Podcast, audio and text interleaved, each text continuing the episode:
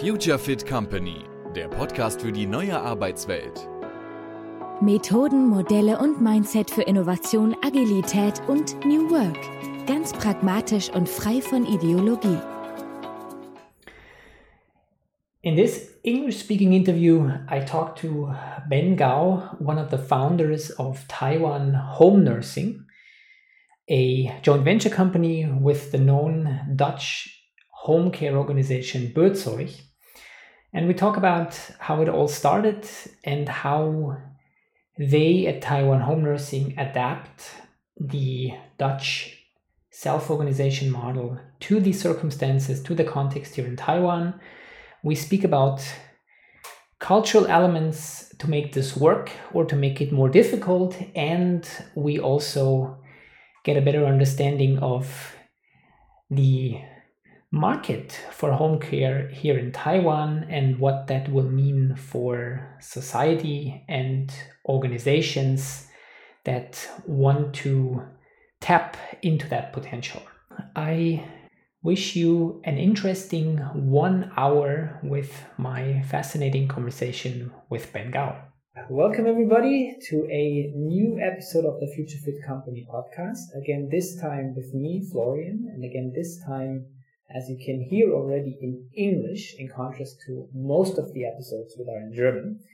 I'm here today because uh, my interview partner is uh, Ben Gao here in Taiwan, and uh, Ben is one of the co-founders of Taiwan Home Nursing, which is a joint venture company of Buurtzorg, the known Dutch home care company. And uh, I had the pleasure of uh, knowing Ben already for over a year now, we also had the opportunity to do a bit of work together, and uh, I thought it would be a very interesting conversation today to have with Ben to talk a bit about about Taiwan home nursing, about their self-organization model they're applying, and what is specific about those things in Taiwan.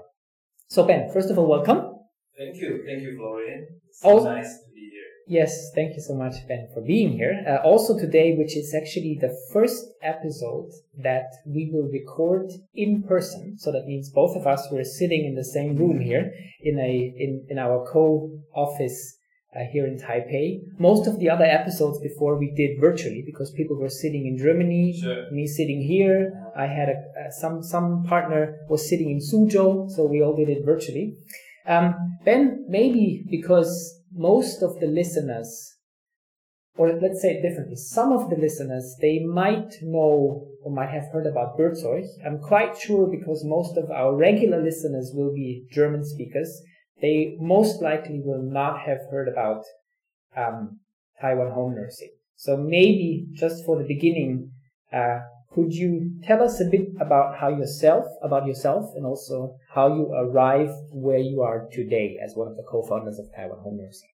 Okay, sure. Hi. Uh, so, my dear friends uh, in Germany and online, probably all over the world. Uh, my name is Ben Kao. Uh, I'm a locally educated uh, medical doctor uh, who went to the United States for my graduate school studies in healthcare administration and long-term care. Um, the reason I went abroad uh, was because Taiwan is facing an aging trend. Actually, if you uh, look at the numbers, Taiwan has the lowest birth rate in the world. Consistently, right? For many years. Yeah, we don't like that number one, but we turn out to be number one that way. And uh, same as the um, the percentages of families with one person, partly because also because of the high divorce rate, um, and many other reasons. So Taiwan, inevitably, we see a trend, uh, a very rapidly aging trend. Uh, and because of that, um, after I finished my studies in the United States, uh, I would say it's a calling from hometown. Uh, first of all, my parents still live in Taiwan, uh, and I'm the only child in my family. So for the Chinese culture, Taiwanese culture, uh, there's a calling that I want to be close to them. Mm-hmm. And also, uh, there, because of the aging trend, there are more job opportunities in this field for elder care, long-term care, Mhm. and even uh, some geriatric medicine uh, job opportunities. Uh, even though I don't practice medicine, that's another interesting story for myself. Uh, I'm atypical in some way that I decided not to practice medicine. Instead, I use the healthcare, public health approach to design and uh, also operate a model. And using this model, I serve the elderly people, Mhm. unlike the medical doctors treating individual patient. Mhm. And that makes me happy. That's why I uh, travel abroad and return home and uh, devoted into this field. Mhm. And how I started seven years ago in Taiwan was I first I was first invited by my medic previous medical school, Taipei Medical University, to come back and be a designer, Mhm. uh, a special project manager to uh, demonstrate how medicine, some especially some professionals in medical field, can collaborate with the long-term care people who are mostly outside hospitals. Mhm. But they also uh, are very critical because after the patients discharge from the hospital and going home, they need care. And for some elderly people who got fragile, older, weaker, even though they don't, even they may not have some serious illness, Mhm. but they stay at home and they need care. Okay. Yeah. So that's why I started with helping the family family medicine doctor and some GPs, general practitioner doctors, to collaborate with nurses uh, and to help people, um, mostly older people Okay. outside hospital. Now, when you came back to Taiwan from the US, I, I'm not sure. I, I assume you, you did not come back already knowing that you would co-found an organization called Taiwan Home Nursing. So how did how did that happen? Yeah, yeah, no. I interestingly, I started working for big healthcare system, Mm-hmm. big hospitals with very complicated hierarchical structure. Mm-hmm. So hierarchy. I experienced hierarchy the first day I came home because I was introduced to family doctor director, nurse director, and after a period of time when we came up with something, we want to, we have to propose and get approval from the superior of that medical system. And then, of course, as you know, it's not just one tier. It could be multi. Multiple multiple levels. tiers. Yes. And we will talk about that even in more detail a bit later, like how hierarchy is even different in Taiwan than, for example, hierarchy pos- potentially in the US or potentially in, in Europe. Okay, but how did you get up To Taiwan Home Nursing? Yes. And at that period of time, my duty was to uh, look at the existing hospital organized home nursing duties Mhm. because there are some nurses at hospitals in Taiwan whose duties are providing care at homes Mhm. although that's a relatively small team Mhm. within the hospital. But that's why I started to study in order to make the service more efficient and more uh, with good with right temperature. That's our term, you know. Because for elderly care, it's not just high tech; it's high touch. So, but I experienced that, okay, it belongs to a big organization and I observed some, uh, limitations. Mhm. Uh, that's why at that time, meanwhile, I also, because of my uh, expertise in home care and home nursing, I pay attention to that Buurtzorg model Mhm. from Netherlands, Mhm. which was introduced to Taiwan around 2015. Mhm. Uh, it was the right time I returned from US back to Taiwan. And when I first heard about it, it touched my heart because basically we had shared a very similar belief of using technology. When I say technology, not just technology for technology, Mhm. it's a technology for service. Mhm. So I propose that a good tool, a good platform of technology can help the professionals to save time and provide better communication and better care. Mhm. And meanwhile, that was technology, right? Mhm. Another part of service is people. Mhm. mean, another uh, focus was, are these people who are working in home care, are they happy or not? Mhm.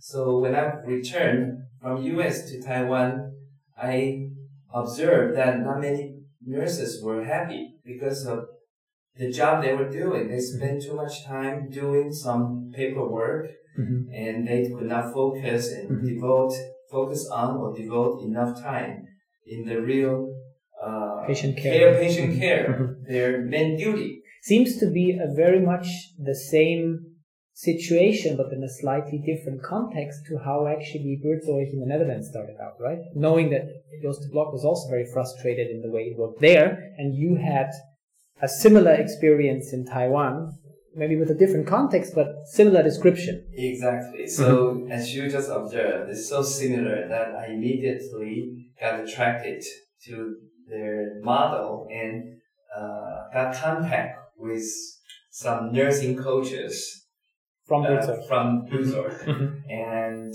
so it was there was a chemistry. There was chemistry. They feel that the their concerns were understood Mhm. uh, by not all the people in Taiwan, by some people Mhm. who w- were a little bit frustrated. And let me share with you some this term frustration because after I developed some interest in Buurtzorg model, uh, invited me to visit the Netherlands for one week uh, visit to be with the team, with the management office, to experience because they expect me to be an international partner at that Mhm. time. And one of the nurses told me that this self-organization method is a revolution Mhm. because it's a revolution in Netherlands in home care field. Because before Buurtzorg was founded in 2007, the Netherlands long-term care, home care was doing, moving towards another direction. And many nurses feel unhappy and they feel frustrated.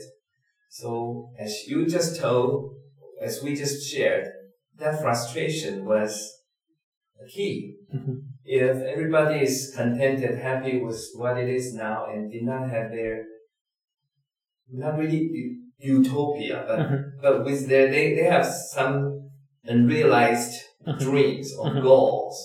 Uh, and, and these people in Buurtzorg and some people, including myself in Taiwan, we happen to be those frustrated Mhm. people.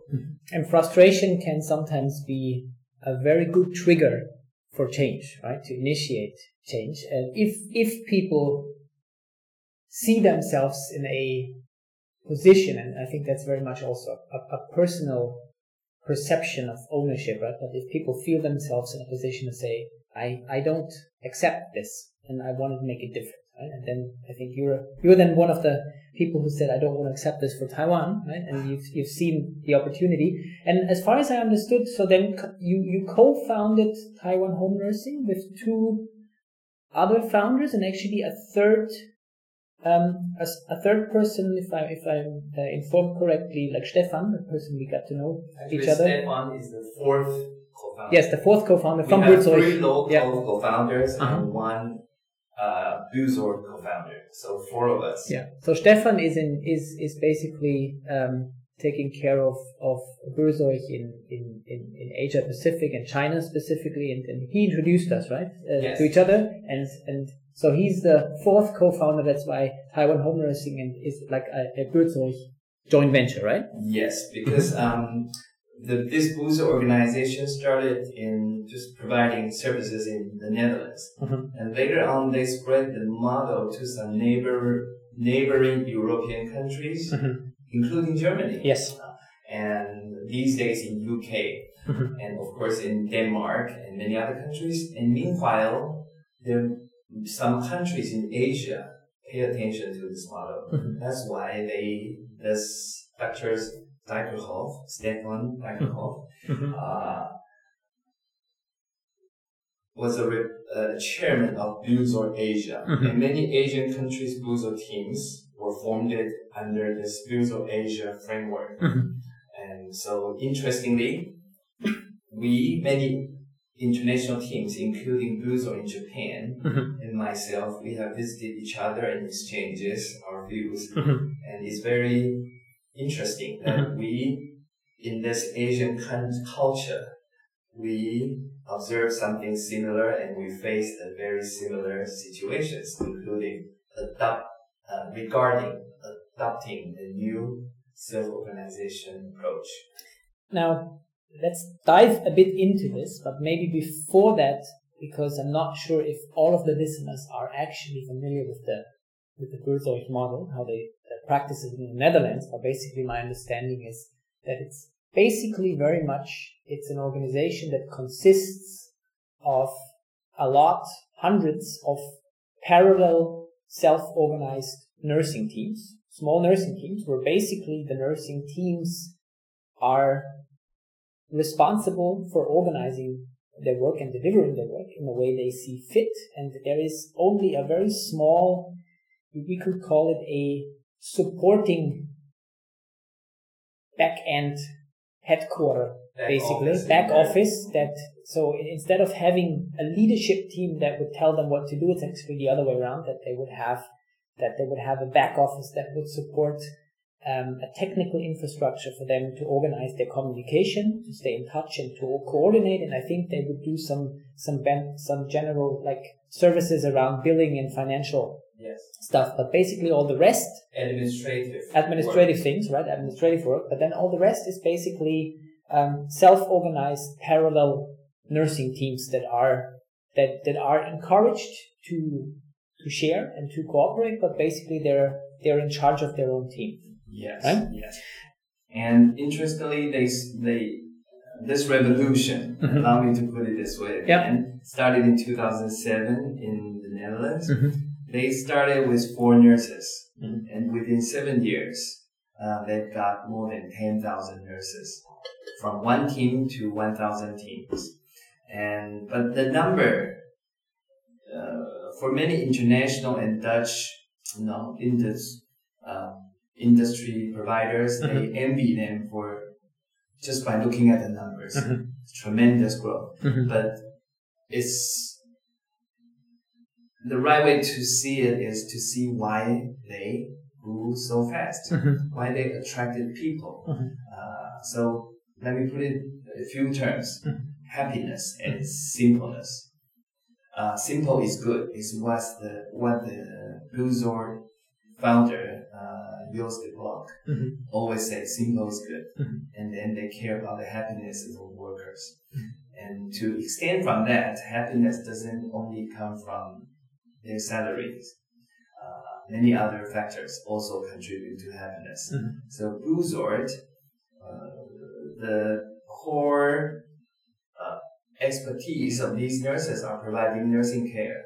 But what make it different and special is the mindset of these workers Mhm. and how they first got recruited and then retained it Mhm. in this organization. So it was something in their mind, make them happy and Mhm. satisfied. And I I think that's a that's a very that's a very interesting fact to see that um, if if the people providing care are satisfied and happy in their work, then the quality of the care will also increase, right? So that's that's one side effect that made them so successful because I assume this like we have that still like in Germany we also have that like the, the centralized um, care systems they were not like the the caretaker or caregiver happiness or satisfaction is not a relevant design criteria for setting up those structures. That's that's not relevant at all, but it's about whatever they call efficiency and being able to control and track what happened, right? And now they basically turn it on its head and say, so first of all, it, it is important how the people who give the care feel. it's very important and will have a, a tremendous effect on the people who receive the care. And then I think the other part which made that so successful and why why the the centralized approach would basically fail is that um, my, my understanding, like like elderly care, is very much a a, a, a system where it's very much context specific of what makes sense and you need to adapt to what happens in the context where you are right and it, it does not help if you have centralized standard operating procedures if the context that you encounter is a very different one right? and i think that's that's why that has been so successful because it realizes that we need to adapt to whatever context we're facing, and measures might be very different from what what some bureaucrat somewhere imagined what the standard operating procedure would be. I totally agree with you. Mm-hmm. While you were talking, something just popped up into my mind. A term called the culture of the culture of being adaptable and flexible. Mm-hmm. Uh, take Japan, for example. Mm-hmm. The first use of Asian country with a Buurtzorg team. Um, they are known for their their culture that led to their strength in manufacturing. Mm-hmm. The Japanese in general. Yes, mm-hmm. yes, yes.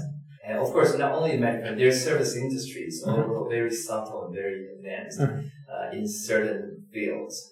Uh, but when it comes to work that the wholeness is focused. The wholeness means that uh, this wholeness the may means that it's very comprehensive. Mm-hmm. Uh, you don't just uh, workers should have that flexibilities to use their expertise re- react to what's mm-hmm. happening and very often in the elder care field it's very individualized. Mm-hmm. Yeah, very individual. And this nurse has to have many the ability to uh, make changes if needed. Mm-hmm. Whatever is good and right for the client. When I say client, this is another cultural term that in medicine and long-term care, we sometimes say patient. Mm-hmm. But when we use client, especially the Buurtzorg insists that way, mm-hmm. it, it, means a different mindset. Not patient, but client. Yeah, so these professionals also look at this as not only a professional service provision, but also it's a service, mm-hmm. you know, customer service experience mm-hmm. thing. And that, that requires some flexibility given to these workers mm-hmm. by trusting their expertise. Mm-hmm. So, um, back to your question before I forget. Mm-hmm. Uh, so we Taiwanese at that time observed this trend and it all sound very appealing and it, it makes sense. But in 10 seconds, we Taiwanese co-founders at that time, before we co-founded, we ask ourselves, but is it possible in Taiwan? Why did you ask yourself that question? Because based on what we were trained in Taiwan and what we see around us, and especially in this field with nurses, and believe me, medicine and nurses and nursing field is one of the difficult field for getting rid of hier- hierarchical uh, relationships. Okay. Because I think in many countries, uh, medical doctors and nurses, they this hierarchy very strong play, hierarchy system yeah. plays, and it happened to play very well in the past mm-hmm. because it's an accumulation of experiences of evidence mm-hmm. of medical or long-term care mm-hmm. practices. Mm-hmm. You follow the guidelines. Yes. Yeah, so you don't have to be creative. Yeah. Yeah. But in this aging society, when elder care, you know, it's not medicine, it's not medical care. long-term care, the care here means support. Mhm. It's you have the physical health related support and the life support and mental social support. Mhm. So so you, it, it is not typical. It requires different skill set. Mhm. So having said that, um, we the three three co-founders in Taiwan at that time together we discussed with Stefan, the 4th co-founder. Uh, by the way, he happens to be German. Yes. Uh, he but he spent so much time in Asia. Right. He he he knew the language. He experienced all this uh, Asian culture thing. Mhm. So we we persuaded and tr- and discussed with Stefan. Say, hey, we appreciate the essence, the key spirits, principles of the Buurtzorg Mhm. uh, practice. But in order to make it work in Taiwan, do you allow us to uh, to modify Mhm. to what's culturally appropriate, Mhm. uh, culturally um, possible Mhm. practice model in Taiwan? And of of course, you say yes, and that's the first click that we Mhm. say, okay, it seems that this uh, European Mhm. uh, entity Mhm. is very open to trust local international partners Mhm. to practice their model, but Mhm. as we always can imagine, when we carry the term Buurtzorg, which characterize, characterize itself with self-organizations Mhm. Uh, practice, that there are certain principles that we should do. Mhm. Uh, let me briefly share with you what they are. First, it's all it's, it has to be bottom up, Mhm. bottom up, and then uh, there has be there has got to be empowerment Mhm. and trust, Mhm. and of course, this trust and empowerment also comes with the responsibilities. Yeah, so the workers who enter such organization has to understand and be mentally ready that they are trusted, but meaning that they have to make judgments and they have to be responsible for that.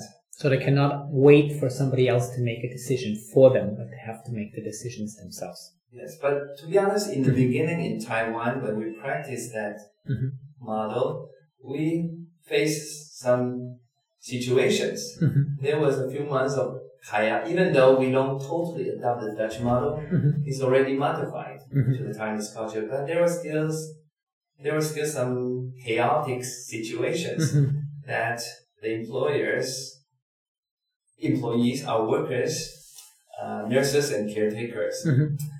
they say, oh, it, it takes us extra time to to think and discuss, to Mhm. and make decisions, Mhm. and we are not used to that. Mhm. Why don't you just tell us what to do? Mhm. But I would say, and then when that situation happened, is a test for this organization.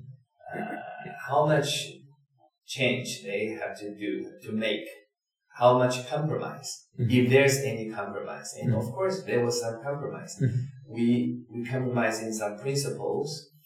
For example, in the Buurtzorg uh, practice in the Netherlands, in each team, in they were very against man- the rule of manager Mhm. because the manager could, you know, undermine Mhm. the whole self-organization practice Mhm. in some way. Mhm.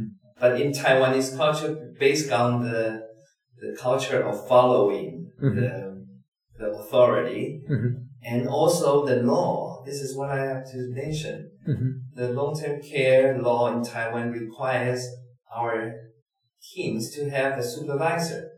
Okay, that's a legal requirement. It's a legal requirement. Mhm. Okay, but what we did was we tried to share some of the keep the supervisor rule as legally required, Mhm. but to train the team members Mhm. to share and even operate some tasks Mhm. required by the supervisors. Mhm. So it's it's a bit like actually um, what we at Creaffective we are like an, an, an eight person team um, and in Germany, for example, there is a law as well, a legal requirement that each limited company needs to have a responsible person that is responsible and accountable by, by law, right? So it's a, you need to have somebody who is a general manager. That's a legal requirement. And very similar, what we did is, so to the outside world, we have that. So we have, we, we appointed somebody who is general manager, which now happens to be my colleague Daniel. Um, but from in the inside, the way we organize, you don't see that and there is no general manager. But basically what we did is we, we, we kind of analyzed, so what is, what, what is it that normally people would expect a supervisor or manager to do. And then we, we kind of split that up into, or we transformed that into processes that would happen in the team, or we would just split that into separate parts that different people would take care of, right? So we officially fulfill the legal requirement. Yes. There's a general manager, but in the inside, it's actually very different. Is that similar to what you're yes. trying to do? Okay. Yes, and actually, let me share with you a very recent uh, update of what we've been doing here in Taiwan. Uh, it's the third year after the Taiwan home nursing was uh, established. Mm-hmm. In the first few years, we tried to stabilize and keep the business mm-hmm. and gradually infuse the Buurtzorg principles mm-hmm. Of self-management mm-hmm. and uh, also neighborhood care mm-hmm. and the task we design. Uh, and in the Netherlands, echoing what you mentioned, they have a very good example. They, in their nursing team in the Netherlands, they have seven rules. Mm-hmm. In each team, there are around 12 persons, nurses, and they share seven different rules, and they rotate. Okay, like role rotation. They rotate. Mm-hmm. So that was very appealing to us. And it has several advantages mm-hmm. of doing that. I clearly remember one of the Dutch nursing coach shared with me, uh, when you rotate a role, num- number one, uh, when everybody can do different roles, uh, this team can go on without one or two team members disappearing. If, if they have to take leave, mm-hmm. or they change jobs. It doesn't disrupt the it whole. It doesn't thing. disrupt because mm-hmm. everybody has mm-hmm. has known certain uh, ways to do mm-hmm. different rules. So you multi-skill people in the team. Yes, that's mm-hmm. number one. Mm-hmm. Number two, Buurtzorg how Buurtzorg grew from few teams to that many teams is that when they they can uh, transplant their experiences very rapidly. Mm-hmm. So when this, I, I'm a medical doctor, I, I used cell division yes. as an example.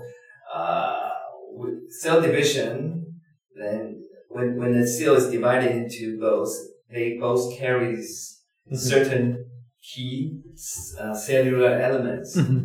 or organelle in the medical language. Mm-hmm. So in, in in this way, when the new team is built, mm-hmm. if they move uh, they uh, assigned it a few existing members to the new team. They can immediately help mm-hmm. some newcomers. Mm-hmm. You know, so some exist old employees together with new employees, they can make the new teams operate very rapidly. And number three is that empathy. Mm-hmm. By rotating the rules, the, the nurses will have empathy. Mm-hmm. For example, uh, in their in this self organization design, uh, everybody make decisions together, and everybody should follow their decisions. Based on what? Based on that they were all involved mm-hmm. in this, and also based on they understood that nothing is easy. Mm-hmm. Each decision is difficult when a nurse rotates, for example, uh, rotated to a, a, role in charge of a, education, mm-hmm. and if if the other nurses they have different opinion, they will they will discuss and they will come up with a decision. But in this process, uh, this nurse who was taking, who was uh, uh, playing as the uh, organizer of the education task, she, it was the most difficult for her because she has to coordinate Mhm. and help the team come up. So he would, this nurse would understand how difficult it is. Mhm. So next time, when the other person becomes the education director, not director, education Role takes over the education. yeah, role. yeah. Um, the supposedly the other team members will have that deja vu experience of oh yeah, two months ago. Mhm. When I I understand it's never an easy decision. So Mm-hmm. for me to be part of this discussion, I think they they would think differently and reach they their empathy Mhm. will play some role. Mhm. So I, I, I like that one. Mhm. So Okay. this year, uh, we started to have some international uh, online session, education sessions with the nursing coaches from the Netherlands. Mhm. And the next session we will discuss will be how we can operate the seven rules in a Mhm. self-organized Mhm. team. And that's a very practical approach. Yes. How can I- I'd be very interested because you said okay we we we adopt or we borrow from the Dutch research model, but we have to make adaptations to the local context here, to the local culture also here in Taiwan. Can you are there other things that you can share like how what adapt what adaptations did you make to better fit with the situation here in Taiwan. Like you mentioned already that here this this concept of hierarchy and expectations towards um, having a manager is a bit different maybe from what they would be in the Netherlands. Like especially like on on, on this um, on this concept of what we would call power distance. Mhm. Like the Dutch are a very low power distance country whereas Taiwan is a very high power distance country, meaning everybody is actually accepting or comfortable with um, certain people making decisions and other people receiving the, orders, right? And, and that, that does affect, I would assume that does affect how things are done here. So I'd be very curious to hear a bit more, like what adaptations did you make to make this model work well in your context here in Taiwan? Okay. Yeah.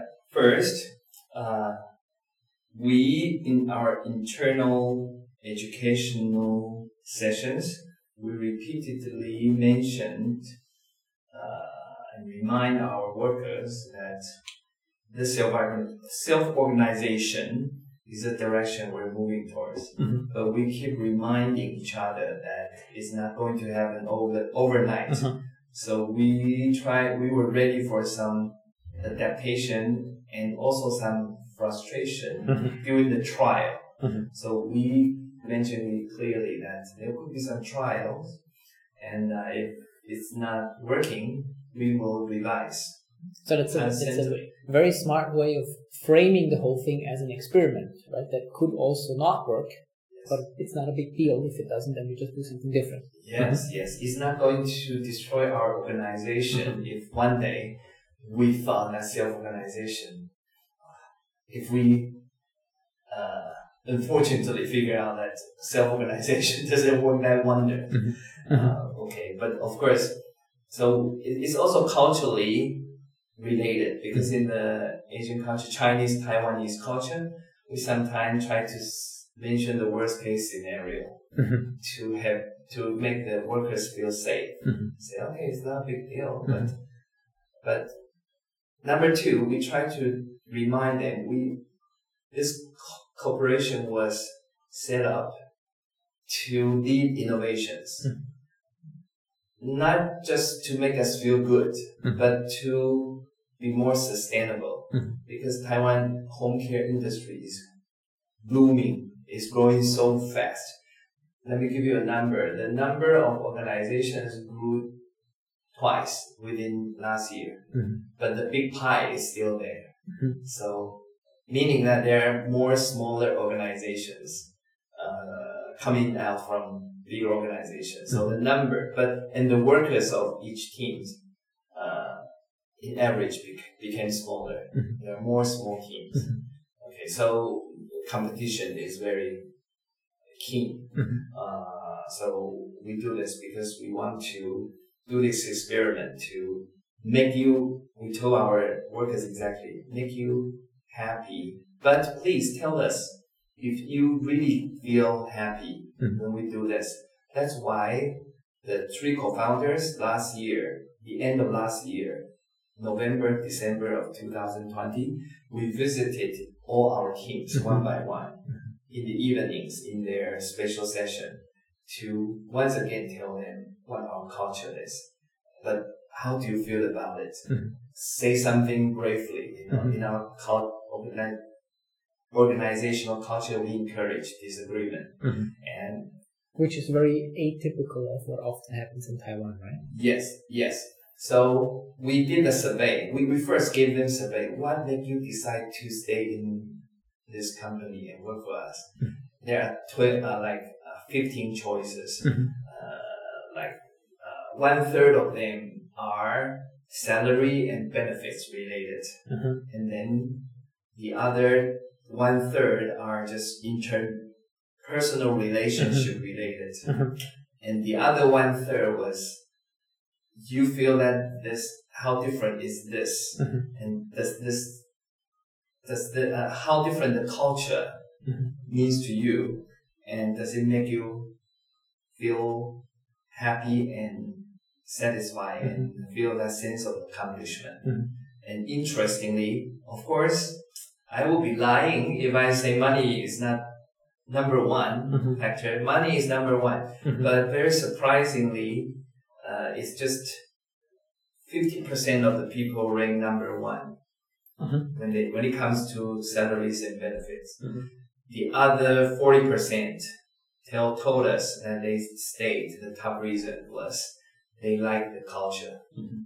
They, they like what we say we're moving towards and what we have practiced. Mhm. So numbers talk.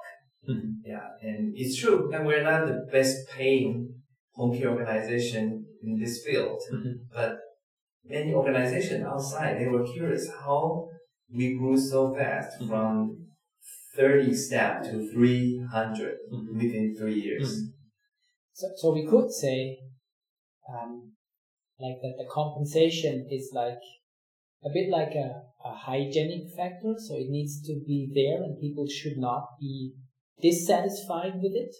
But then it's not the main criteria for people to, decide, deciding to stay. But then I think other things will come into place, right? And then I think your, your unique way of doing things is then a strong reason why people are attracted to you and also a strong retention element, right? That people choose to stay. At least like our own experience in self-organization, we had colleagues in, in our team that say, well, because we're a small company as well, um, they would say, well, I, I, I did get offers to go to, to other companies and salary would be considerably higher, but they would say, I cannot imagine anyone going back to a classical hierarchical system. I just could not self see myself working in such an environment anymore. And I, I could imagine that once people working for you are used to the way and appreciate the way things are done, it will be very hard to imagine going back to a, as you described it, like a, a, a very hierarchical medical system. Yeah. Going somewhere else. Yes. And another important factor to promote this direction is, is also the culturally, culturally related that uh, here in Taiwan, the different way is in the Netherlands, when the nurses are self-organized, they know how to finish their work efficiently. Mm-hmm. So their time uh, management, the way they attribute the time, uh, is quite different from the way here in Taiwan. For example, Mhm. um, they don't have to meet each other that often in their office because it's home care. They either tra- are traveling between families or providing care in the families. Mhm. And they have good IT tablets and Mhm. and good, very powerful system that Mhm. It's a good IT allows them to infrastructure. and equipment. communicate. Mhm. Okay. So, and to not only communicate in the care, they also discuss and Mhm. Understand what other teams are doing, Mhm. so that all the information was was is transparent In an IT in infrastructure. an IT Mhm. infrastructure. Mhm. That's that's also another reason uh, that they're it makes it easier for their Mhm. task to to be uh, to work that way Mhm. uh, remotely, efficiently, but also not losing their co- feeling of connection. But culturally in Taiwan, uh, in our culture, we like face-to-face encounters. That's why we're sitting here, right? In this room. Yes, that's right. Yeah, I, uh, well, although I could also have a very nice interview with you online, I believe, but um, but that's why in our team offices we have kitchens. We encourage Mhm. workers to come back Mhm. between services to have a cup of tea and coffee, Mhm. Or even have lunch together. So this is really not an IT problem, but it's a cultural, a cultural reason why that happens. So it's Yeah. not that it's not that you're unable to come up with a with a similar IT system than Buurtzorg Netherlands, Yes. but there's a cultural reason of why you don't want it. Could you say it this way? Uh, yes and no. Mhm. Um, IT system is is a wonderful tool to facilitate communications Mhm. in a professional way Mhm. in our field, the, the service record of the client, uh, but also in the Dutch system, their IT system with the vehicles as tablets allow them to learn from each other, Mhm. share experiences of care Mhm. uh, especially under COVID 19. Yeah. Last month, we had an international session with a nursing coach, uh, sharing the coach, the COVID 19 uh, service experiences. Mhm. And Buurtzorg was in the Netherlands, was leading the Netherlands in uh, this field. Mhm. They, the nurses still provide services uh, even in a more comprehensive way Mhm. to for those confirmed Mhm. individuals Mhm. at home, and they they shared use their IT system to encourage each each other to share their experiences of special care under COVID nineteen, and because of the COVID nineteen, people even meet the workers meet each other even less. Mhm. So the IT system played an even important role. Mhm. So they were doing things wonderfully with the help with originally with their culture and the IT system. Mhm. So Taiwan, in another way, we also in Taiwan home nursing, we also did the similar things. Uh, it's a wonderful thing to have an international partner that a year ago, uh, Dutch nurses, nursing coaches share with me how they adapt to this COVID-19 situation. So at that time, as you know, you're in Taiwan, we are so lucky in some way that we have so few cases Mhm. but we are also unlucky in another way that we, I, as a long-term care provider, a medical care provider, that we're not so ready for that big uh, pandemic, big scale of pandemic situation. So we were not prepared for that. So we, that's why we had this exchanges Mhm. online Mhm. and Taiwan was pretty inspired by what they did in the Netherlands, and we follow a similar way by having the meetings and have the teams, self-organized teams, react more proactively. Mhm. Another example from the, uh, what I heard from the nursing coach, they said in the Netherlands, when this pandemic started to happen, even the nurses face uncertainties and anxiety. So one of the senior nursing coaches even tried to persuade the founder, Mr. Jos de Blok, that can we compromise a little bit by just say something, from a centralized approach Mhm. because it's a very special situation that we, although we allow the local self-organized teams to react their own way and then share experiences and make the whole Buurtzorg Netherlands stronger, but Mhm. can we do a little bit centralized? Okay. This special, but Jos de Blok said no. Mhm. He, so another key reason to me, if this approach can last or consist, is the leadership, leaders' determination. That's why in Taiwan home nursing, the three co-founders, we may be very different. We may be different in certain things, but in terms of the big picture Mhm. of practicing self-organization, uh, we also are very stubborn in that way, Mhm. which we believe is important. I'm already aware a bit.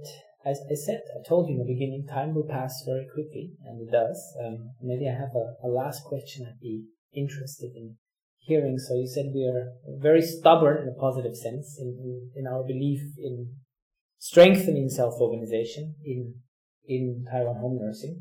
What what are some some changes that you foresee, like some things that you think this would be like a next step of our evolution that you would like to trigger in your organization? Are there things that you feel like this is where we are getting now, and I I hope that we can develop in the future in terms of how you organize yourself? Sure. Um, there are two, we say, uh, CSR, corporate social responsibilities Mhm. for Taiwan home nursing. Mm-hmm. One is to meet the needs. Uh, oh, okay, let me put it this way. Very interestingly, Mhm. Our business is solving social problems. Mhm. It's our business, core business, to provide care. But providing care itself and relieving the family's caregiver burden and attracting more people to enter the to become workers for long-term care. It's our responsibility.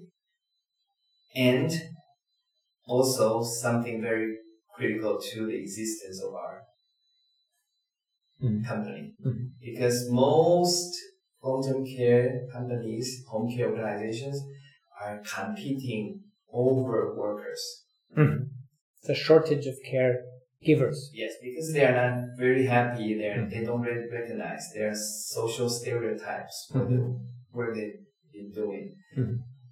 So Taiwan home nursing is aimed to a attract more people and retain people here. Mhm. And we that's why we want to do lead the innovations of doing something different Mhm. in order to and attract more talented people in Mhm. this uh, to work for long-term care Mhm. because Taiwan compared to many countries in our universities or technical colleges we have many programs for elder care. Mhm. but the percentage of the graduates working for the field is very low sometimes less than 10% that's why we said oh why? Because are they is in in in surveys and studies they are not happy Mhm. of their future work Is it also because of the status that this profession has in society here that it's not a very well respected um, profession? So I see like maybe a lot of the listeners might not be aware of this, but like you see a lot that Taiwan and more wealthy Taiwanese families have migrant workers from Philippines most likely, um, mostly Philippines and also Indonesia, right? yes. um, because Taiwanese won't do that work, right? So they, they import migrant work. There are even Yes. bro- broker agencies, right? That would that would I use the term very deliberately import those those people from abroad to work as home care or, or just caregivers or just kind of servants in those Yes. families, right? Yeah, Let me give you a number. 60% of the elderly who needs home care, Mhm. 60% of them are cared by families. Mm-hmm. 30% are cared by migrant workers Mm-hmm. Who enter your home and live with you 24 hours. Mhm. It's just literally part of the family. Yeah. and only 10% are cared by long-term care workers. Like Puerto Yeah. Mhm. In Taiwan, Mhm.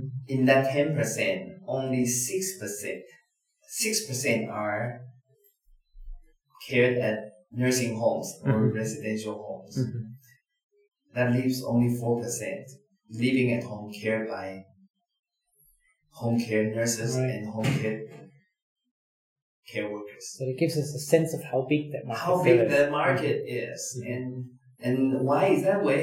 It, it also culturally related in Mhm. our culture.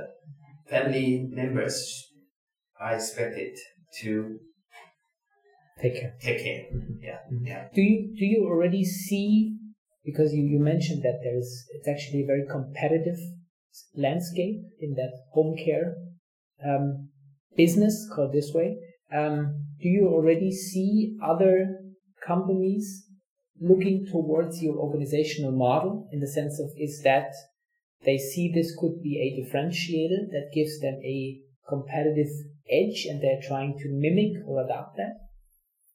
From my observation, not yet. Okay. Maybe in the future they will be because they have so far when they look at the accomplishment or Mhm. they always see us as a successful entity Mhm. growing from growing 10 times in Mhm. workers number. Mhm. Uh, but they only when they sit down and talk to us Mm-hmm. uh, for like more than 30 minutes and learn about what They realize self-organization Okay. thing. Because in different, on many occasions when we, I, I, give speeches, Mhm.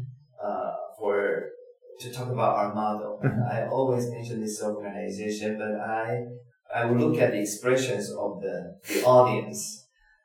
They would first say, ah, so nice. They, they, they, they like it. But in a few seconds, any questions? Some of them will ask questions, but does it work for our organization structures? Mhm. Because not all the organizing, other organizations are structured that way. Mhm. Uh, in terms of, you know, size, of course, like what Mhm. you say, your team is small, but you Mhm. still practice that. Mhm. But for Buurtzorg, Mhm. it is a huge organization, but you practice self-organization. So, uh, regardless, it, it, not, not everyone is ready and would like that. So, I, I, that that would be my my final question because that's an impression that I sometimes get here. We talked about this extensively, like when I'm here in Taiwan and trying to. I truly believe that in, in, in the future this is a this having more decentralized decision making authority and self organization is a way to deal with the world we're living in.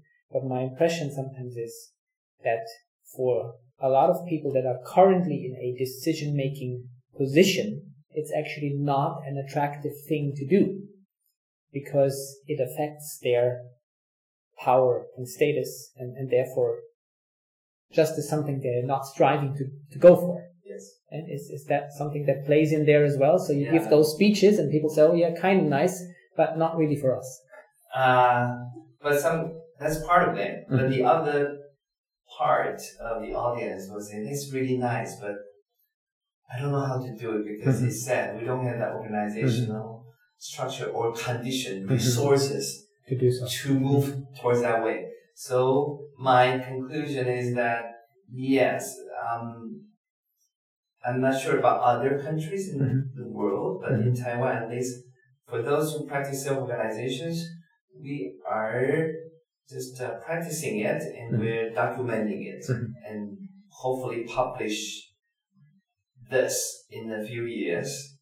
Uh, because only when the sweetness Mhm. the re- good sweet resorts Mhm. are shared, uh, then probably more people would believe in it and feel a little bit safe, saying, ah, there's an example, Mhm. successful example. But here in Taiwan, we just don't have that successful, that many or even some, Mhm. a few examples Mhm. yet. Mhm.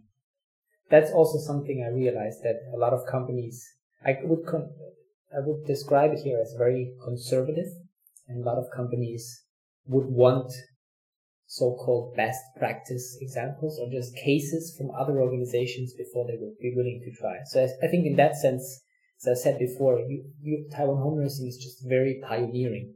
because you're like the first here to do that, and you could only have examples maybe from abroad, but not from inside Taiwan.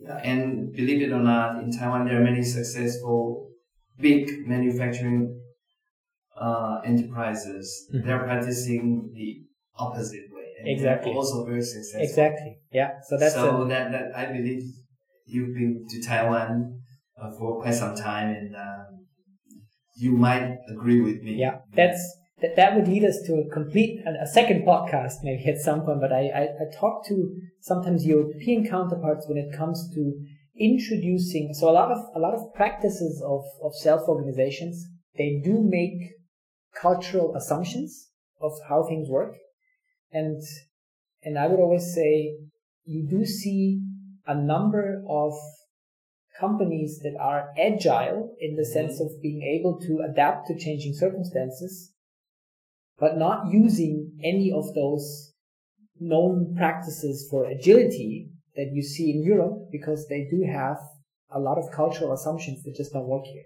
And, and so they, they do it in a very different way. And as you said, they're very successful, but they're actually the opposite of the direction you're going into. Yes. Um, yeah. Probably time is almost up, but Yes. uh, let me uh, give you this example again. As I first put it, uh, the Buurtzorg I, I, call it a movement. Mhm. It's a practice, but it's also it, um, it's actually a mindset um, paradigm shift. I Mhm. also even call it that way in Mhm. our field. Mhm. Um, so uh, the nurses told me everything started with unhappy, unsatisfied Mhm. nurses. Mhm. When I first heard that, after I heard that, I talked to nurses in Taiwan around me. I figured out, yeah, there are also some unhappiness. Mhm. But you know what? They, the, many nurses did not know they were unhappy Mhm. until they heard about the situation from another region of the world. Mhm. Uh, that and then it, it, it suddenly woke them up, saying, "Yeah, that's right. We were not happy. We used to feel something's wrong, but we Mhm. didn't know what yeah. was wrong." Yeah. And uh, until somebody reminded me, asked this question, are you really unhappy? Do you have unrealized dreams, Mhm. unrealized goals? Mhm. And then they suddenly, they not, they not Mhm. like, like crazy. And then they got very hot-blooded and, Mhm. and get involved in this discussion. So I would, I would always say, sometimes it's not that people don't understand, but they were not used to this. They have to hear more stories. And sometimes this, this is my conclusion. Crisis, crisis creates opportunities. The crisis of unhappy workers will lead to the shortage of workforce and Mhm. it's a crisis. Mhm. And in the in Taiwan home nursing, why we decided to practice this because we see the shortage of workforces. So it's a strong enough reason for us to say we can just exist like everybody else, doing the old way. But if we want to make some changes and to be more successful, we may have to take a different approach, a new route. So because of crisis, we were urged to change, make changes. Ben, thank you so much for your time and for your willingness to be here for this great conversation. Um, I very much enjoyed it, and I'm I'm sure it will be very interesting provide a lot of value also to our listeners. We will include. We'll talk about this in a moment. We'll include ways of how people can reach out to you if they're interested and if they want to know more about Taiwan home nursing. We will put that into the show notes so that people can do more research if they're interested afterwards. Thank you so much, Ben. Thank you very much, Florian. And thank you all, my friends online, for listening.